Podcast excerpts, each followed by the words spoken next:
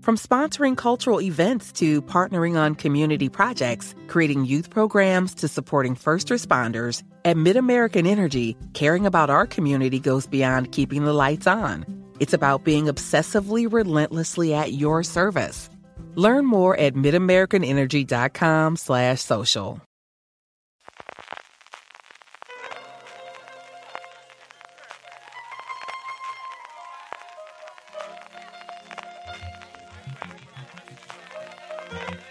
Estás escuchando Fuera de Series con CJ Navas.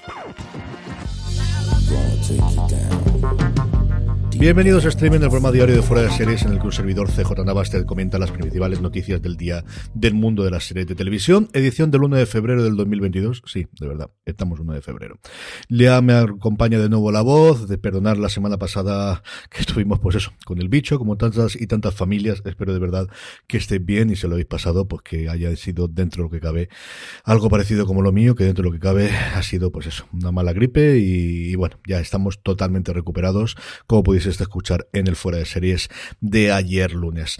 Vamos con la noticia del día, empezamos con la sección triste del obituario y es que Howard Hesserman, eh, el actor americano conocido especialmente allí en Estados Unidos por su papel de Johnny Fever en WKRP en Cincinnati, que aquí se llamó Radio Cincinnati, que es una serie que yo no recuerdo si aquí hicieron las autonómicas o cómo fue. Yo he visto algún episodio posteriormente y es una comedia de bastante culto y bastante seguida en Estados Unidos. Luego es un actor que ha estado en muchísimas películas y en varias series. Yo recuerdo de juez en Boston Legal, que como sabéis es una de mis series favoritas y los que me escucháis desde los principios de los tiempos en fuera de series, cuando se está emitiendo una de las series favoritas de Don Carlos de Jorge y de un servidor. Mi generación yo lo recordamos mucho en películas en su papel en la segunda parte de Loca Academia de Policía y como os digo ha salido un montón de, películas y de series. Lo más reciente fue en Fresh of the Boat. Era un personaje tremendamente carismático como era el, el actor. Él venía de hacer eh, comedia en, de, improvisación en los años 50 y los años 60, ha fallecido con 81 años y como os digo, ved alguno, si encontréis en algún momento, sea en DVD o sea cuando la ponga alguna plataforma, eh, Radio Cincinnati o WKRP en Cincinnati, porque es una comedia que yo creo que ha envejecido bastante, bastante pie, como decimos habitualmente, que la tierra les sea leve. Empezamos las noticias con premios, como también es norma habitual de la casa, y este fin de semana fueron los premios Feroz, totalmente... Eh, Ding dong, it's Drizzly. Someone sent you holiday drinks. Hey, thanks. Can I guess what it is? Eggnog from a friend? I don't think so. A vintage red for dinner with the in laws tonight? How did you know I'm going? Or is it apology scotch from your neighbors for driving through your lawn? What? That was Randy? Aw, it's a mezcal for my dad. Wow. Is he single? Download the Drizzly app for alcohol delivery or order online at drizly.com.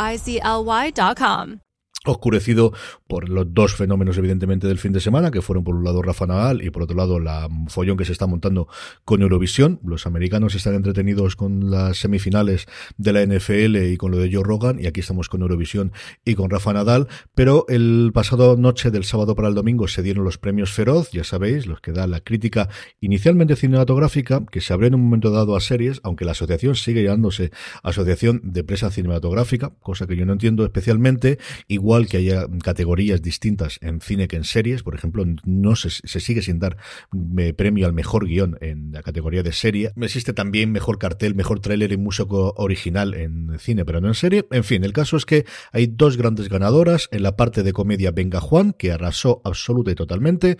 Mejor serie de comedia para Venga Juan. Mejor protagonista de una serie para Javier Cámara, como viene siendo habitual, por su Juan Carrasco en Venga Juan. Y la sorpresa es el mejor actriz de reparto a María Pujalte, que normalmente siempre se ha quedado fuera de los, de los premios que ha recibido Venga Juan, que normalmente ha sido la serie, al guion, a la, y evidentemente, como os decía, Javier Cámara y en este caso María Pujalte también lo ha ganado, así que eh, pleno total para Venga Juan. En la parte de drama eh, ha ganado Cardo, ha ganado Cardo mejor serie dramática y también a mejor actriz protagonista, una de sus co-creadoras, Ana Rujas, por la sede de A3 Media Player, una serie que adora absolutamente la crítica, especialmente la crítica madrileña, que yo creo ve, pues eso, cosas muy cercanas A mí es una serie que ni sí ni no, sino todo lo contrario. No me desagradó el primer episodio. Creo que es muchísimo, muchísimo, muchísimo mejor que la serie de Abril Zamora que se estrenó en fechas similares y que más o menos podríamos decir que tiene una temática. Es cierto que con la diferencia de época, que la de Abril Zamora es una cosa contemporánea, mientras aquí nos vamos a los años 90. A mí no me desagradó, desde luego no me parece ni de lejos que fuese lo mejor que vimos el año pasado. Y luego Enrique Auquer gana su tercer premio feroz eh, por su papel de vida perfecta que vuelve a, premiar al actor, en este caso por actor de reparto, a su actor masculino en vez de a sus actrices eh, femeninas. Eh, esto es lo que ha dado de Selos Feroz y el resto de noticias, como digo, muy poquita cosa durante el día de hoy. Los americanos, como os decía, están de resaca especialmente de la NFL y lo que tenemos son fundamentalmente algunas adaptaciones y algunas confirmaciones de casting. Empezamos por una nueva serie de HBO llamada Todo el mundo en mi familia ha matado a alguien. El título es sencillamente maravilloso. Está, es una adaptación de una novela, una novela australiana escrita por Benjamin Stevenson. La propia nota eh, de prensa de, Deadline la compara inmediatamente con, pues eso, los grandes éxitos de miniseries recientes de HBO como Big Little Lies o The Undoing o Mero Town o Wild Lotus que intentan que siga esa estela. La serie de la novela cuenta la historia de un profesor llamado Ernie Cunningham que ve como su hermano, parece que toda la familia pues tiene algún eh, punto de, mafia o de gángsters. El caso es que el hermano Michael mata a alguien, da parte a la policía y eso provoca que la familia le dé totalmente de lado y mm, deje de hablarle durante tres años, momento en el cual le vuelven a convocar a una reunión familiar que parece ser en unas pistas de esquí o en un refugio de montaña. Y el caso es que cuando llega allí descubre una, un, cadáver, descubre de un hombre no identificado, eh, congelado y Ernie, eh, Ernie Cunningham decide investigar la muerte de este hombre y qué relación tiene con su propia familia. Un planteamiento, como os digo, muy de serie, de miniserie de HBO. Parece desde luego que la cosa esté escrita para ellos. Un título maravilloso. O sea, lo de esto de que todo el mundo en mi, familia ha matado a alguien me parece maravilloso. A ver qué ocurre con este proyecto y cuándo podremos verlo. Otro proyecto con nombre propio es Gris, el, ascenso, el auge de las eh, chicas de Rosa. Una precuela que poquita cosa tiene que ver con Gris, más allá del nombre, que ya ha completado su reparto, todo caras muy jóvenes, la más conocida es Jackie Hoffman, que hace de la directora del instituto, donde van a ir todas eh, los, eh, los protagonistas, que tiene como atractivo evidentemente el nombre de Gris, y luego el contarnos cómo es la vivencia y la vida de niños de, instituto en los años 50, en el de concreto en el año 54, porque nos remontamos a cuatro años antes de, bueno, la obra de teatro inicialmente y de la película tan, tan, tan conocida la adaptación eh, en su momento que hicieron Olivia Newton-John y eh, John Travolta. No sabría qué deciros. Yo me atrae la parte de de cómo era la vida del Instituto de los del 54 si es desde un punto de vista dramático, porque lo hemos visto alguna vez en comedia, pero poquita cosa más, y esa parte puede ser interesante y al final, bueno, pues si tienes a tu disposición el nombre de Gris, pues, pues lo vas a utilizar. Es una producción para Paramount Plus, que entiendo que veremos aquí cuando se estrene, para entonces ya tendremos Sky Showtime aquí en España y cuando llegará con ella. Confirmaciones de reparto, uno importante, Party Down, se sigue eh, eh, completando el, reparto de, la continuación de esta maravillosa comedia. Las dos primeras temporadas son una verdadera delicia, es una comedia ya de culto con un elenco espectacular ya desde el principio, con toda la gente que tenemos y todos los que vuelven, eh, tanto Adam Scott como Jen Leach, como Ken Marino, como Martin Starr, como Ryan Hansen, que hace un personaje divertidísimo, como Megan Mulally, la única que nos falta es Lizzie Kaplan, que no podía llegar por, por, por problemas de agenda, pero no se ha quedado contento con esto si unen hasta cuatro nombres propios interesantísimos. Jennifer Garner, quizás es el nombre más importante, parece ser que va a ser el nuevo, pues eso, de relación amorosa que va a tener el personaje de Adam Scott. Tyrell Jackson Williams, al que yo pude disfrutar en Brockmire, que es una serie deliciosa y maravillosa de las mejores comedias de los últimos tiempos, y también ayuda que es en el mundo del béisbol, con Hank Azaria haciendo de los personajes más eh, eh, escabrosos en cuanto al lenguaje, de verdad es de las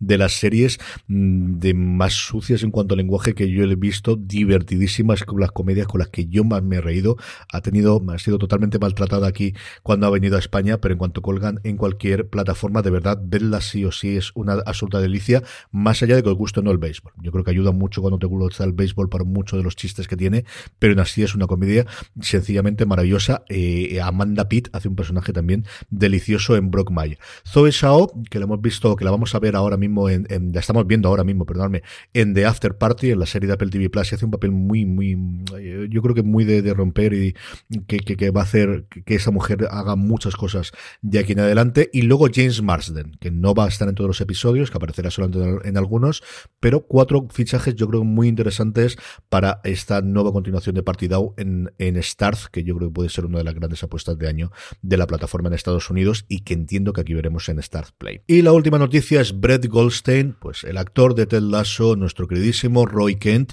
que ha firmado un acuerdo de exclusividad con Warner Brothers. Warner Brothers es la productora de Ted Lasso, que se emite en Apple TV Plus, pero la productora es Warner Brothers. Él tiene además un podcast tremendamente divertido, es una estrella absolutamente emergente, más allá de evidentemente de ganar el Emmy, y va a, como os digo, ha llegado a un acuerdo para eh, llevar adelante nuevos proyectos. Él no solamente es actor, sino además es guionista de la serie. Tiene bastantes cosas interesantes que ha hecho en Reino Unido en los últimos años. Un tío, desde luego, para seguirle muchísimo la pista.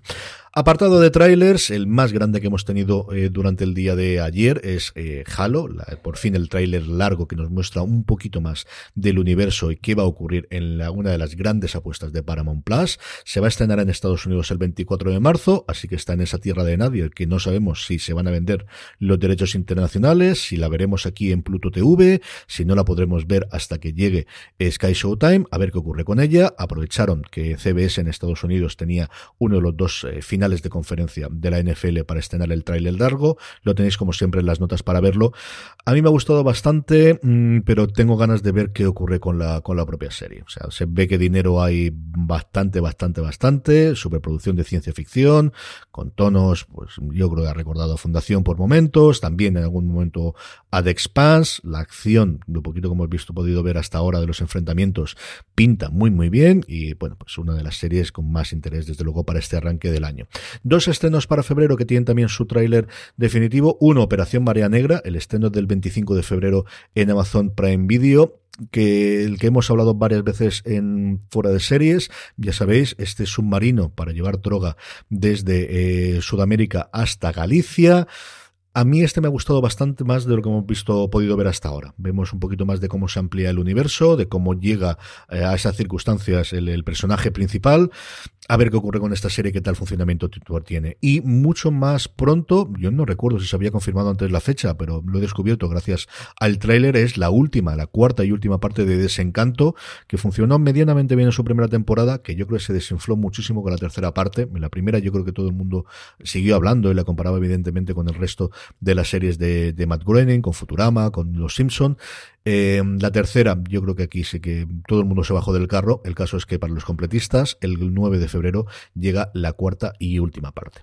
Estrenos del día. ¿Qué tenemos hoy? En Netflix nos llega la segunda temporada de Educar a un superhéroe, una serie que a mí me gustó bastante, que dejé de ver, pero que yo creo es bastante entretenida.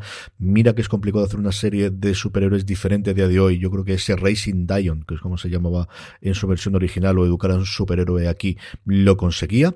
Filmin nos muestra una historia llamada El Rey de Varsovia, que nos cuenta una de gángsteres, muy rollo Peaky Blinders, por los fans de Peaky Blinders. Aquí nos trasladamos a la Polonia de entreguerras, a los años 30, pero una estética que recuerdo muchísimo y el tráiler también, que podéis verlo en, en YouTube. Eh, de verdad que a mí lo primero que, me ha recordado, desde luego, es a Peaky Blinders. Eh, para los aficionados al género, ya tenéis otra serie más en filming. Y luego nuevas temporadas de emisiones o de, de proyectos o de producciones en abierto americanas. Calle 13 estrena la cuarta temporada de Magnum y Fox, para todos los aficionados a Rob Love, nos trae la tercera temporada de 911 Lone Star, de ese spin-off en eh, Texas de 911.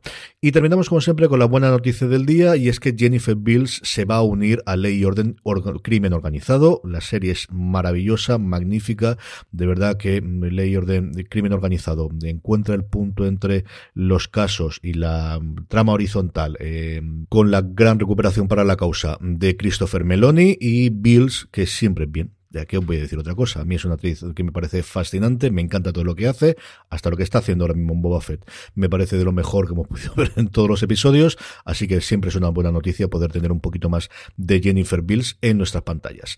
Y con esto terminamos el día de hoy. Gracias por escucharme, mucho más comentarios, mucho más mañana. Pasaros por fuera de series.com y recordad, tened muchísimo cuidado y fuera.